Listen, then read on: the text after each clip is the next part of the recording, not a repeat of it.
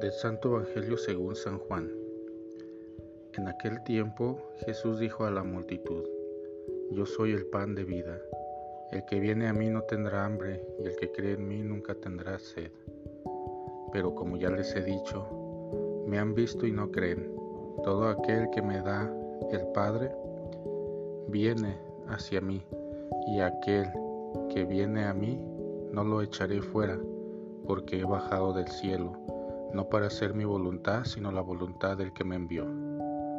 Y la voluntad del que me envió es que yo no pierda nada de lo que Él me ha dado, sino que lo resucite en el último día. La voluntad de mi Padre consiste en que todo el que vea al Hijo crea en Él y tenga vida eterna, y yo lo resucite en el último día. Palabra del Señor.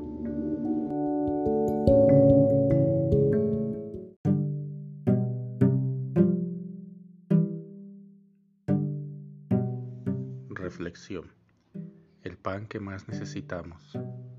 Cuando Jesús declara, yo soy el pan de vida que ha bajado del cielo, sus contemporáneos se escandalizan, piensan que es un blasfemo o que está loco. ¿Por qué? Porque lo que veían eran un artesano de Nazaret, un pueblo sin importancia. Otros conocían a sus familiares, igualmente pobres. Los escandaliza la encarnación de Jesús que se hizo uno de nosotros. Ante esto Jesús explica, he bajado del cielo para hacer la voluntad del que me envió, o sea, ese es el plan de Dios. En ese Jesús tan humano está presente todo el amor de Dios para la humanidad.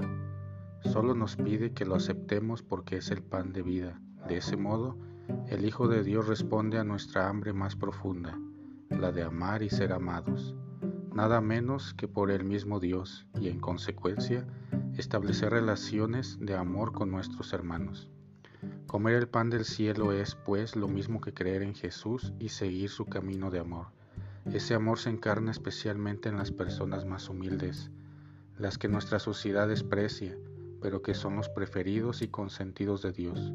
Eso es creer que Jesús vino del cielo como revelación del Padre.